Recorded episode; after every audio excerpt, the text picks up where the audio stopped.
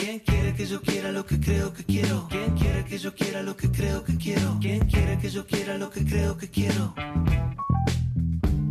¿Quién quiere que yo quiera lo que creo que quiero? ¿Quién quiere que yo quiera lo que creo? Ninguna de las dos partes admite haberse levantado de la mesa negociadora, pero a las 8 de la mañana se daba por finalizada la reunión sin avances. Durante 15 horas han estado sentados frente a frente y sin dirigirse la palabra. Sigue la huelga de letrados que lleva casi un mes paralizando los juzgados. Nosotros hemos intentado entrar en el fondo de la cuestión, de debatir los, diferentes aspectos del conflicto. En algunos momentos se ha podido, pero en la mayor parte de la reunión se limitaba a ellos exigirnos la desconvocatoria. Y a partir de las 12 de la noche dejaron de contestarnos y la reunión pues siguió allí toda la noche, sentados eh, nosotros de nuestro lado, ellos de su lado, en silencio. Su única propuesta esta noche demuestra una clara falta de voluntad para alcanzar cualquier tipo de acuerdo. La nueva propuesta consiste en equiparar la cuantía de sus retribuciones a la de los jueces y fiscales. En toda la noche su reivindicación ha sido económica. ¿Dónde queda el servicio público de justicia?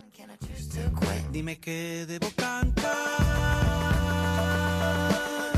Bueno, pues una reunión más de siete horas sentados frente a frente, sin hablarse y mirándose